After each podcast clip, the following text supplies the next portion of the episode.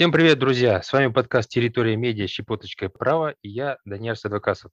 Сегодня у нас в гостях медиатренер, руководитель студии Create Now Евгений Хабаров. Евгений, здравствуйте.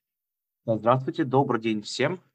И спасибо, Даниэль, что пригласили, позвали поговорить. Вам огромное спасибо. Евгений, вы уже в медиатренерстве несколько лет, да, и хотелось бы узнать, как вы пришли в это направление. Скажите нашим слушателям, пожалуйста, свою историю, историю создания своих проектов и о том, как набирали команду, с чем сталкивались и так далее.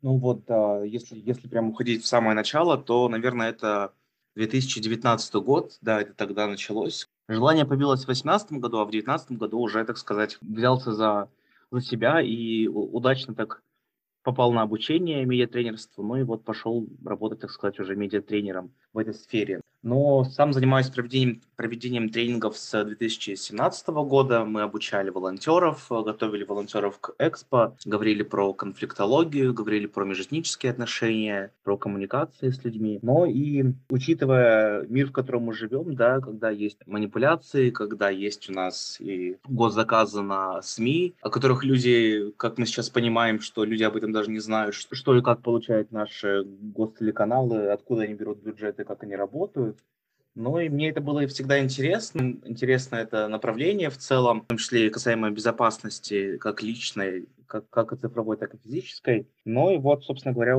на тот момент я был волонтером в МИСКе, это молодежная информационная служба Казахстана. А, они располагаются тоже, офис у них в Алматы, это головной, головной офис в Алматы, а так они по Казахстану, у них есть филиалы в других городах. Меня порекомендовали к участию в Эдитоне. Эдитон – это образовательное мероприятие, которая тогда проходила вроде бы второй раз а, за, за историю самого проекта Эдитон. И она проходила еще тогда в Астане, и меня порекомендовали как участника. Я съездил, поучаствовал, как раз-таки говорили про методики преподавания медиаграмотности. То есть там не говорили в целом, что такое медиаграмотность, но говорили про методики преподавания. Были очень крутые эксперты, которые преподают в школах, в вузах, а также проводят образовательные большие мероприятия. То есть это был такой некий международный обмен опытом. Вот тогда я поучаствовал на эдитатоне в начале 2019 года, и уже через несколько месяцев Internews они объявили о наборе участников для проекта, который назывался «Тренинг для тренеров волонтеров американских уголков». И я тогда уже подал туда заявку свою, и вот нам как раз-таки рассказывали про медиаграмотность в целом. Очень углубленно мы изучали тему медиаграмотность, э, цифровая грамотность, говорили, что такое пропаганда, что такое fake news, что такое дезинформация, что такое критическое мышление, и как вообще этому научиться, а, и как вообще мы можем что-то с этим сделать, для чего нам это нужно, как это работает. Мы это все изучали, проходили, и уже потом отправились по своим регионам проводить образовательные мероприятия. Я приехал в Павлодар, и мы начали совместно вот с американским уголком делать мероприятия, они давали площадку, они на это очень так открыто шли и поддерживали всегда. Мы собирали людей, проводили тренинги, да.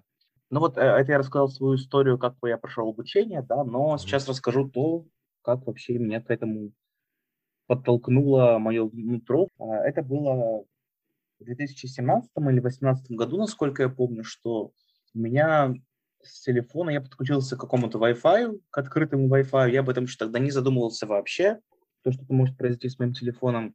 Но я подключился к открытому Wi-Fi, и спустя час после того, как я вышел из этого здания, уже отключил их Wi-Fi, а, мой телефон перестал работать. То есть Android мой просто слетел, и удалились все приложения. Ну и, конечно, у меня такой был некий шок, что как это все произошло, что мой телефон полностью не работает, пришлось переустанавливать всю систему, но а, Хорошо, что те файлы, которые были у меня на флеш-карте, они сохранились. Сама операционная система, она перестала работать. Из моих всех мессенджеров работало только приложение, насколько я помню, это были одноклассники, остальные мессенджеры не работали. И вот тогда я задумывался, тоже это может быть, что это такое вообще, почему именно мой телефон решили взломать тогда и снести всю, всю мою операционную систему. Но это, это был взлом, то есть а, э, это, если да, вот сейчас говорить про техническую часть, чтобы, может быть, э, те, те, кто не знают, да, как это работает, то это очень легко делается. Тем более, если сеть Wi-Fi у нас одна, и мы к ней подключаемся, и к ней подключается кто-то еще. Вот, допустим, вы подключились к моему Wi-Fi, который я вам раздал, и кто-нибудь из злоумышленников, а если Wi-Fi без пароля открытый, то кто-нибудь из тех, кто захочет взломать и вас, и меня, очень легко может подключиться к нашим устройствам и взять то, что ему удобно, и сделать то, что захотят. Но я не могу утверждать, что именно кто-то сделал, потому что ну, мы не разбирались, мы не искали, да, и как-то вот э, я это все осознал спустя полгода. Это было очень странно для меня, очень пугающе, но все-таки я, я тогда понял, что очень важно людям говорить про это, что такое может быть, и говорить про информационную безопасность тоже необходимо. Вот такой как некий опыт, э, почему вообще я пошел в медиаграмотность и почему мне это стало интересно. Да, это, это все личный опыт, но можно списывать это и на мою гражданскую позицию, потому что мы занимаемся и наблюдением за выборами, и в целом гражданский активизм, он не всем может нравиться, но это как предположение, почему вообще кому-то могло быть что-то интересное в моем телефоне, ну, на тот момент, когда еще я активно не был, так сказать, в а, гражданском секторе. Как создали свою студию, вот именно как набирали команду? Могли бы поделиться этим опытом? А, вообще у нас команда очень мобильная в плане того, что у нас нет людей, которые вот работают с нами и которые у нас в штате, да, мы все работаем а, независимо, кто-то работает в одной организации, кто-то работает в другой организации, но когда наступает время проектов, когда мы задумываемся о том, что мы можем сделать, как мы можем поработать совместно или, или не совместно, или даже раздельно, что мы можем сделать, мы тогда объединяемся, конечно же, и начинаем работу. А если говорить про проекты, то мой первый проект по медиаграмотности, который мы делали совместно с партнерами Интерньюз Казахстан, он был для Павлодарской области. У нас планировался выездной лагерь по медиаграмотности в горах Байнаула. Мы планировали провести некий такой TOT, тренинг для тренеров, тоже обучить э, ребят теме медиаграмотности, чтобы они потом проводили а, свои образовательные некие мероприятия в своих комьюнити, в своих сообществах.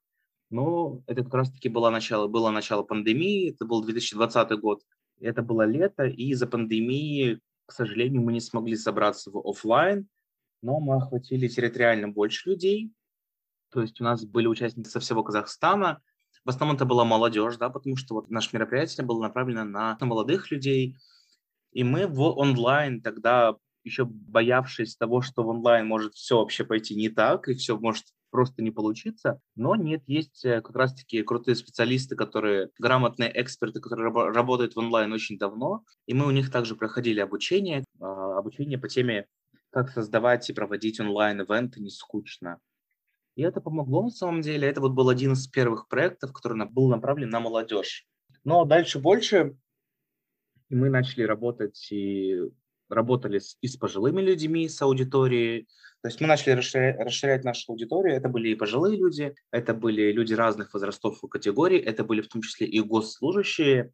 Тоже госслужащим, кстати, очень интересно, если подметить, то интересная медиаграмотность, и они были так вовлечены в весь наш обучающий процесс. Просто я вот сейчас вспоминаю, меня захватывает дух от их активности, потому что мы с ними когда работали, это безумная энергетика, и люди стремятся говорить и обсуждать, и они все понимают, да, они все прекрасно знают, что такое манипуляция, что такое пропаганда, и очень активно принимают участие. И вот если говорить про аудиторию, интересная аудитория – это как раз-таки еще и бабушки с дедушками. Как раз про пожилых людей я говорил, потому что пожилые люди – это самая внимательная аудитория, самые благодарные слушатели, которые слушают, которые записывают и конспектируют все то, что мы говорим. Они могут переспросить несколько раз. Это очень вежливые люди. Они очень также активны в процессе обучения.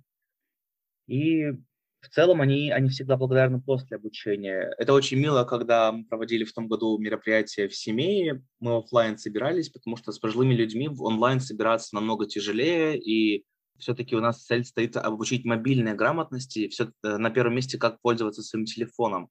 Но потом мы уже говорим про медиаграмотность в целом, и поэтому нам важно было сказать про мобильную грамотность, про безопасность сотовых телефонов, потому что бабушки и дедушки у нас сейчас современные, с э, современными смартфонами все ходят. И, к сожалению, не все умеют ими владеть. То у вас, я знаю, есть проект э, совместно с отечественными поэтами, именно направленный на молодую аудиторию, детей в детских садах. Да? Могли бы тоже рассказать, как появилась идея и как, э, какие были сложности, как реализовали этот проект? Um, так, на самом деле сказки по медиаграмотности, да, если что, что мы делали? В том году мы проводили большое, огромное мероприятие по всему Казахстану, огромный ивент. Мы его делали совместно с Интерньюз тоже, фестивале по медиаграмотности. И мы с моей коллежанкой, с Татьяной Голубцовой, она из города Караганда, мы с ней решили объединить наши бюджеты проектов и создать совместный некий проект, то, что будет интересно детям, то, что будет интересно и взрослым, и вообще что такое ценное, полезное для тех, кто еще, так сказать, не может самостоятельно прийти к нам на тренинг и послушать про медиаграмотность. Эта идея у нас крутилась, вертелась в головах, наверное, ну, какой-то период, да, тут мы поняли, что Татьяна, она предложила мне, говорит, Женя, нужно делать. Я говорю, Татьяна, давайте. И вот мы с Татьяной Голубцовой объедини, объединились, совместили бюджеты и создали вот такой некий проект, как «Сказки по медиаграмотности». Автора сказок нам предложила Татьяна Голубцова, как раз-таки. Она была знакома с работами автора. Автора зовут Светлана Позднякова. Она из Казахстана сама. И мы связались с, с нашим будущим автором тогда, Светланой Поздняковой, обсудили идею. А Светлана, она сама очень как раз-таки за, за идею медиаграмотности. И она, как автор, она умеет писать легко и открыто, чтобы деткам было понятно. Но мы подумали, что давайте сделаем, объяснили концепт, а, автору понравилось, автор а, набросала несколько идей, мы их э, поработали, обработали и улучшили, что-то подправили, но и решили, так сказать, запускать. Мы написали сказки, подумали и решили, что их нужно выкладывать э, в сеть и распространять по, по сети, распространять по WhatsApp, по Телеграму, потому что там сидят в основном как раз-таки мамочки и папочки, но в WhatsApp их больше. И эти сказки, их можно ставить детям, допустим, на ночь, их можно, если вы не хотите читать сказку, вы можете включить аудиоверсию, мы записывали их в аудиоформате, и вы можете ставить ребеночку, ребеночек будет ее слушать, как пример. Но если вы хотите почитать сказку ребенку сами, то у нас сказки есть и в текстовом варианте. Текста мы тоже выкладываем, публикуем. Родители могут детям почитать сказки в текстовом варианте. А, четыре сказки получилось всего. Опубликовали полных сказки две, и вот две еще у нас скоро будут публиковаться, потому что в январе у нас а, планировалась публикация событий. А, не совсем этично было бы э, это публиковать, потому что в Казахстане такой некий траур по всему Казахстану был когда все волнения закончились, и вот мы решили, что лучше немножко подождать и переждать, и вот скоро уже на днях будем выкладывать нашу третью сказку, а затем уже четвертую. А как чем... оценивали результат? А, у нас мы, мы не делали, мы не закладывали специального пиарщика, а пиар-менеджера планировал бы наши сказки. Мы это делали, делали на своих ресурсах, на своих страницах, то есть у Светланы Поздняковой, а, у меня, у партнеров Интерньюз, при чьей помощи это было вообще создано. И, конечно же, у Татьяны Глупцова есть свои аудитории, и публикуя сказки на своих страничках в Фейсбуке, в Инстаграме, наша аудитория это слушает, знаете, такой, как снежный ком, да, что перекати поле, которое вот а, крутится, крутится, сарафанное радио по-другому можно сказать, уже другим слушателям. Но у нас сказки не для всех, в плане это не для подростков, они, они больше для деток, ну, лет 6-10, вот для такой аудитории. И там как раз-таки говорится про медиаграмотность э, через ТикТок, через призму ТикТока, потому что дети все сидят сейчас в ТикТоке, лайки, вот эти вот а, программки, которые, которыми они пользуются, они у нас все были включены в наши сказки, и язык сказок, он очень легок, легок и доступен для, для детей. Как мы оценивали все-таки, сколько у нас просмотров, прослушиваний, но да, есть э, как раз-таки статистики на платформах, на которых мы публикуем сказки. По статистике можно смотреть, но пока у нас было на данный момент у нас более 200 прослушиваний, это более 200 живых людей, те, кто прослушали сказки, но мне кажется, что для двух сказок это уже хорошо. Хотя бы 200, а, это не миллион, это и не тысяча, но 200 это уже классно. Здорово. Кто читали про сказки, то их, конечно же, их больше. Если вот смотреть про просмотрам, по просмотрам, по охватам, то это около более трех тысяч. Но, конечно же, если говорить про аудиторию, если мы пойдем и будем работать э, только с детскими садами, с э, начальной школой, то, конечно, я уверен, что аудитория возрастет в, ну, в разы просто. Евгений, учитывая ваш э, большой опыт в тренерстве, могли бы вы э, озвучить, ну, примерно хотя бы, а сколько человек вы обучили вот именно медиаграмотности? Если говорить про медиаграмотность, э, наверное, это было по людям сейчас пытаюсь вот посчитать, но давайте возьмем, если грубо говорить, то было проведено более 60 тренингов по медиаграмотности. Но потому что про медиаграмотность, если взять вот человека и а, обучить его медиаграмотности от и до, то потребуется ну, не менее чем пяти раз таких больших обширных тренингов, где можно говорить бесконечно просто а, ну, множество часов, множество времени, разбирая одну или ту тему. Но давайте возьмем, ну, это будет примерно более чем, более чем 60 тренингов, ну и на каждом из тренингов у нас было по, по 20-25 человек. Это, если говорить про офлайн. А если про онлайн, то в онлайн, конечно же, людей больше было. И в том году, когда мы проводили мероприятие, в том году у нас самое большое количество за раз, это было 220 человек в Zoom мы собрали для тренинга по медиаграмотности. Круто. Вот на ваш взгляд, э, почему медиаграмотность сегодня актуальна? А, ну, если говорить про актуальность, да, то сейчас очень множество, на самом деле, а, в стране, по миру, очень много манипуляций, очень много дезинформации, и, к сожалению, люди этому верят, да. И медиа, оно формирует общественное мнение, в целом медиа, если говорить про, про медиа, про, про медиаполе, которое у нас есть, то мы с вами есть медиа, да? Мы не говорим про медиа вот сейчас, не только, мы говорим не только про медиа, которое вот является ТВ, э, печатные газеты, интернет, но мы говорим и про нас с вами, мы как люди тоже с вами медиа, и, к сожалению, как раз-таки вот медиа и может формировать общественное мнение и в том числе и манипулировать друг другом, то есть нами обществом. Мы сами создаем медиа, мы сами транслируем, сами печатаем фотографии, фото фотографии создаем, записываем сторис, аудиосообщения, мы транслируем, отправляем. Но, но, к сожалению, не все являются этичными медиа, и кто-то может э, взять и начать манипулировать с кем-то, взять и начать распространять манипуляции, да, дезинформации, fake news. И, к сожалению, часть людей этому верят и верят также в теории заговоров, да, и поддаются очень легко вот этим манипуляциям, пропаганде и fake news, которые они получают. И очень важно сейчас э, ориентироваться в нашей современной медиа-реальности, и необходимо иметь, э, иметь и владеть навыками, не только навыками пользования интернетом, но и практическими навыками работы с fact-checking'ом, с проверкой источников информации. Мы должны знать, как распознать манипуляцию, как проверить новости, как не поддаться пропаганде. Мы должны развивать свое критическое мышление. И очень важно говорить про медиаграмотность. Если говорить э, про, про ту ситуацию, что произошло, вот, допустим, в том году, в том году и позапрошлом с COVID, то очень много было пропагандистов, которые говорили про теории заговоров вышки 5G, и люди просто не верили в вакцинацию, люди не верили в ковид и думали, что это все промыслы а злых НЛО, и все эти вышки 5G, они должны нас всех убить, и нужно носить шапочки из фольги. Ну и мы в том году вот как раз-таки с помощью Интерньюз мы провели большой медиафестиваль по всему Казахстану, он прошел, где говорили про как раз-таки про то, что что такое критическое мышление, и все-все-все темы медиаграмотности охватывали. Я и... хотел бы добавить, после этого людей, ага. э, желающих носить шапочки из фольги, стало меньше. Конечно, да, да, да. Если говорить про да. шапочки из фольги, то да. А мы, как организатор, у нас тоже был такой некий сценический образ, когда мы начинали вести сессию в Zoom по факт-чекингу и критическому мышлению, то мы, мы ее начинали то я в таких шапочках из фольги, и аудитория это очень заходила так, потому что через э, такой юмор мы показывали, насколько ситуация может может быть абсурдно, и люди видели, видели нас в этих шапочках,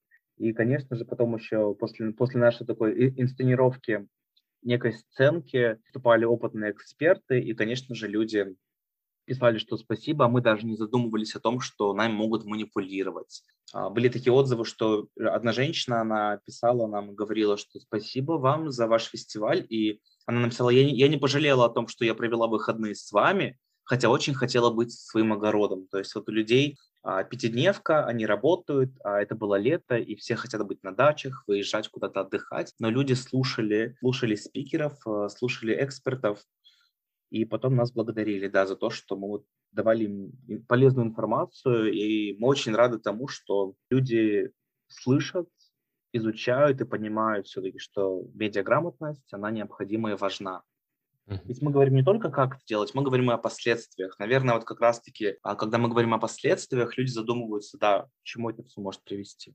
А если пробежать по бесплатным площадкам, конкурсам, фестивалям, могли бы озвучить известные вам вот, платформы, где люди сидят обучиться вот этим навыкам? Да, хорошо. На самом деле мы проводим обучение в партнерстве с Интерньюз, э, которая реализует программу Медиакам при поддержке американского народа. И мы проводим это для нашего населения, для наших жителей абсолютно бесплатно. То есть люди, кто, те, кто захочет э, прийти обучиться, это, это бесплатные тренинги, то есть людям, как участникам, платить за это ничего не нужно. На самом деле в Казахстане очень, очень давно уже занимается развитием темы медиаграмотности и в целом медиа и журналистики организация Internews. Это вот наши партнеры, при помощи которых мы проводим мероприятия по медиаграмотности. Вы можете смотреть э, анонсы, следить за анонсами, смотреть за страничкой Internews в Инстаграме, на Фейсбуке. Также на их сайте публикуются все анонсы всех мероприятий. Это, это если говорить про медиаграмотность. В этом году у нас также планируется по всему Казахстану большой такой проект. Не буду говорить пока названий и таких более точных деталей, но мы хотим охватить пять регионов по Казахстану точно, и это будут систематические тренинги по медиаграмотности, поэтому я всем рекомендую подписаться на странички Интерньюз, э, смотреть за Интерньюз на их сайте, смотреть за анонсами и просто наблюдать и ждать, да. Но если вы хотите более точно, так сказать, если у вас нет времени вообще вот смотреть за ресурсами, наблюдать, то а, то можно как-то будет оставить. Либо можете найти меня на Фейсбуке. Мы всегда так делаем, что вот, ну, мы понимаем, что люди все заняты, и есть те, кто хочет обучиться, но не успевает просто следить и боятся пропустить, то мы просто записываем их контакты к себе, а, к себе так на некий листочек, и потом уже, когда у нас некие объявления появляются, анонсирование конкурсов, мероприятий, я просто делаю им рассылочку, и они, если им интересно, они добавляются и говорят, что да, давайте мы будем участвовать, и подают заявки, участвуют. Здорово. Это очень хорошая и полезная информация для тех, кто хочет обучиться медиаграмотности. Евгений, и напоследок, э, могли бы поделиться парочкой советов э, для наших слушателей? А, несколько советов. Можно, на самом деле, вот если говорить про медиаграмотность, да, медийная информационная грамотность, ее можно разбить вообще просто на множество тем. И вот по каждой из тем говорить э, некий, некий такой чек-лист того, как э, не податься на манипуляции, как распознать новости. Но если такой общий совет и очень вкратце, то, наверное, если мы говорим все-таки вот про манипуляцию и критическое мышление, то очень важно смотреть на одну новость с разных сторон. Если вы видите новость, которая пришла к вам в WhatsApp, или вы увидели какую-то новость э, на каком-либо информационном ресурсе, и чтобы убедиться, что это настоящая новость, э, поищите эту же новость на не менее чем пяти разных источниках, да, посмотрите пять разных СМИ, кто еще написали про эту новость. И это должны быть независимые СМИ, это должны быть э, большие СМИ, не просто кто-то вот, кто-то захотел себе репост сделать, так не считается, да. Посмотрите эту же новость на официальных источниках. Очень важно обращать внимание и на заголовки новостей. Если новости с таким очень ярким эмоциональным заголовком, как шок-контент или всем внимание, обратите на это внимание, смотрите, что с нами делают или нас убивают. А, нас убивают и хотят убить, вот что-то такое, да, вот разные такие бывают э, психологические воздействия, а, которые используют как раз-таки манипулятор для того, чтобы мы обратили внимание на новости, поверили и придали эмоциональный окрас новости, прочитав вот тот или иной заголовок, то очень важно как раз-таки не вестись на такие манипуляционные заголовочки, а все-таки вот, да, немножко остыть, посмотреть, посмотреть само содержание, стоит ли вообще его смотреть или нет, вы должны решать сами. Но если вдруг хотите посмотреть содержание этой новости, то зайдите, почитайте, посмотрите. Но если, если заголовок кричит, если заголовок с эмоциональным окрасом, то подумайте, нужно ли вам это или не нужно. Uh-huh. Проверяйте новости, вот, как говорил, на разных источниках. А, если, если это информация про какого-либо человека, то, конечно же, очень важно вам проверить, говорил ли этот человек или не говорил ту, ту или иную информацию, про которую, которую описали в СМИ, то, если есть возможность, то свяжитесь с этим человеком, узнайте, говорит ли он правду или вообще это не его слова, и кто-то вот решил его таким образом подставить, а вы этому поверили и дальше рассылаете. А, это если мы говорим про манипуляцию, некий такой факт-чекинг, да, а если говорить в целом про цифровой этикет, то очень важно, мы тоже рассказываем про цифровой этикет, это элементарные правила не записывать голосовые сообщения, если человеку, если человек не готов к ним, а писать сообщение нужно только текстом, не, нельзя рассылать спам. Какой спам может быть? Спам у нас может быть это картиночки, да, это какие-то видео с добрым утром, прекрасного настроения, хорошего – очень часто люди так делают, и после наших тренингов, кстати, нашей аудитории так перестают делать. Это тоже очень радует, что люди понимают, что это не очень круто, и, и, и не рассылают больше такого спама. А что еще может входить в спам, так это как раз-таки вот эти вот рецепты от коронавируса, когда там говорили есть э, ящиками лимоны, разливая это все уксусом и потом это вливая все в свой организм. Ну, очень много такого было. Очень важно тоже проверять эту информацию и ни, ни в коем случае не рассылать ее. Потому что вам приходит сообщение, и там говорится, в этом сообщении пишется, что какой-то ученый, какой-то эксперт пишет его имя, но проверьте, что это за ученый. Вбейте элементарно в гугле имя этого профессора, существует ли он или не существует. Проверьте сами, так как вы это можете, так как это в ваших силах. Посмотрите в поисковике, Google, Яндекс. Если там нет про него информации, то мы бы не советовали верить этому и тем более рассылать это дальше. Это как раз-таки может развить некую такую панику.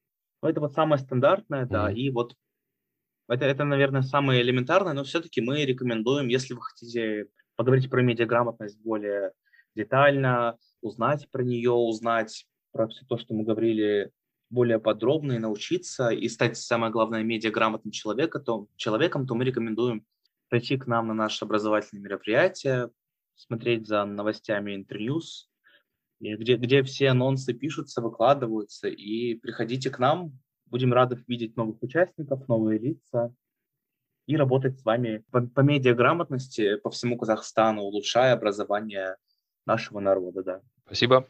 А я напоминаю нашим э, слушателям, что с нами был медиатренер, руководитель студии Create Now э, Евгений Хабаров.